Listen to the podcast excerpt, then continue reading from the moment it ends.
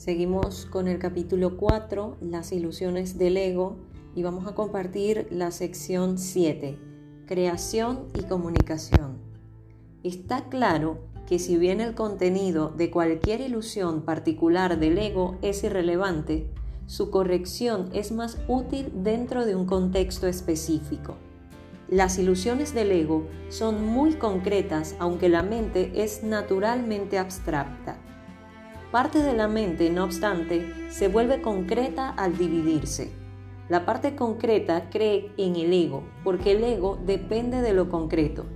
El ego es aquella parte de la mente que cree que lo que define tu existencia es la separación.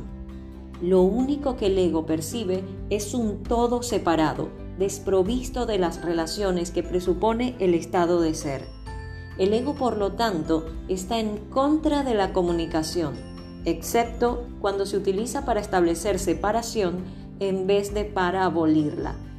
El sistema de comunicación del ego se basa en su propio sistema de pensamiento, al igual que todo, todo lo demás que él impone.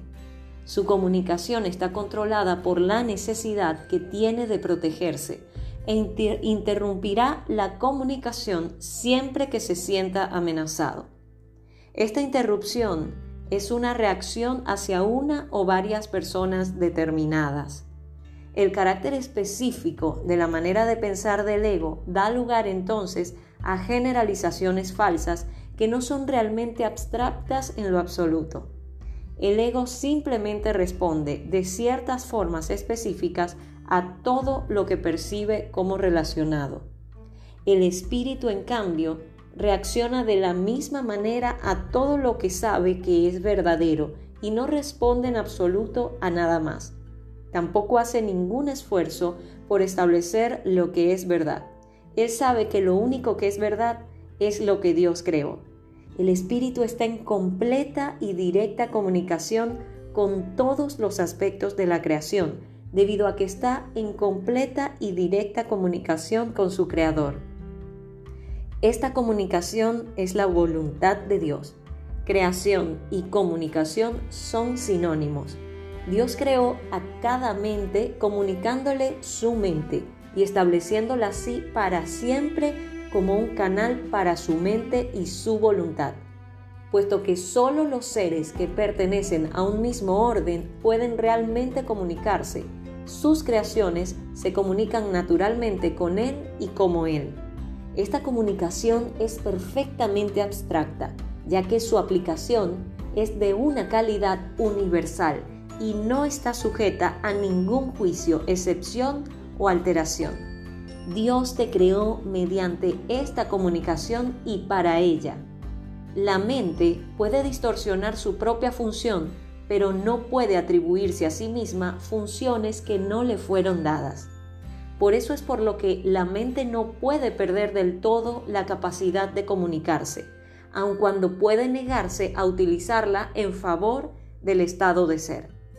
Tanto la existencia como el estado de ser se basan en la comunicación. La existencia, sin embargo, es específica en cuanto a qué, cómo y con quién vale la pena entablar comunicación. El estado de ser carece por completo de estas distinciones. Es un estado en el que la mente está en comunicación con todo lo que es real.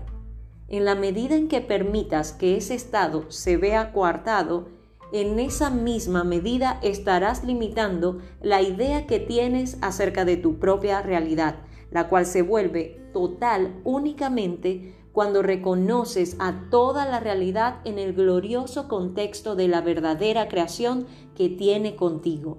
Esa es tu realidad. No la profanes ni la rechaces. Es tu verdadero hogar, tu verdadero templo y tu verdadero ser. Dios, que abarca todo lo que existe, creó seres que lo tienen todo individualmente, pero que quieren compartirlo para sí incrementar su gozo. Nada real puede incrementarse excepto compartiéndolo. Por eso es por lo que Dios te creó a ti. La abstracción divina se deleita compartiendo. Eso es lo que significa la creación. Las preguntas ¿qué? cómo y con quién son irrelevantes toda vez que la verdadera creación lo da todo, ya que solo puede crear a semejanza propia. Recuerda que la diferencia que hay entre tener y ser en la existencia, en el reino no existe. En el estado de ser, la mente siempre lo da todo. La Biblia afirma repetidamente que debes alabar a Dios. Esto no quiere decir que debas decirle cuán maravilloso es. Dios no tiene un ego con el que aceptar tal alabanza, ni percepción con que juzgarla pero a menos que desempeñes el papel que te corresponde en la creación, su gozo no será total porque el tuyo no lo es. Y Él ciertamente sabe esto. Lo sabe en su propio ser y en la experiencia que su ser tiene de la experiencia del Hijo. El constante fluir de su amor se obstruye cuando sus canales están cerrados y se siente solo cuando las mentes que Él creó no se comunican plenamente con Él. Dios ha salvaguardado tu reino, pero no puede compartir su gozo contigo hasta que no conozcas el reino con toda tu mente. La revelación no es suficiente porque es comunicación de Dios hacia ti solamente. Dios no tiene necesidad de que se le devuelva la revelación, lo cual sería claramente imposible, pero sí desea que se transmita a otros. Esto no se puede hacer con la revelación en sí, pues su contenido no puede ser expresado debido a que es algo sumamente personal para la mente que lo recibe. No obstante, dicha mente la puede extender a otras mentes mediante las aptitudes generadas por la sabiduría que se deriva de la revelación. Dios es alabado cada vez que una mente aprende a ser completamente servicial. Esto, sin embargo, es imposible a menos que también aprenda a ser completamente inofensiva, pues ambas creencias tienen que coexistir. Los que son verdaderamente serviciales son a su vez invulnerables porque no protegen a sus egos y por lo tanto nada puede hacerles daño.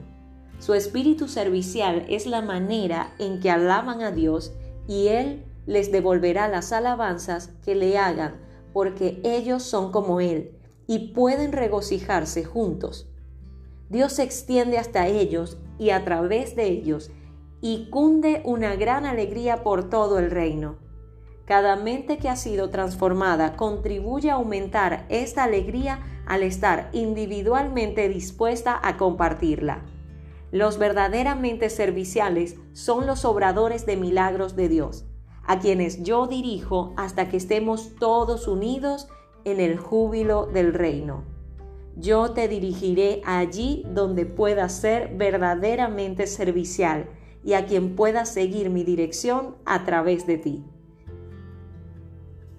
Así concluye este fragmento, esta sección eh, que se llama Creación y Comunicación, es la, la sección, el apartado 7 del capítulo 4 de un curso de milagros, este maravilloso mensaje de Jesús en un curso de milagros. Me quedo con esta frase al final.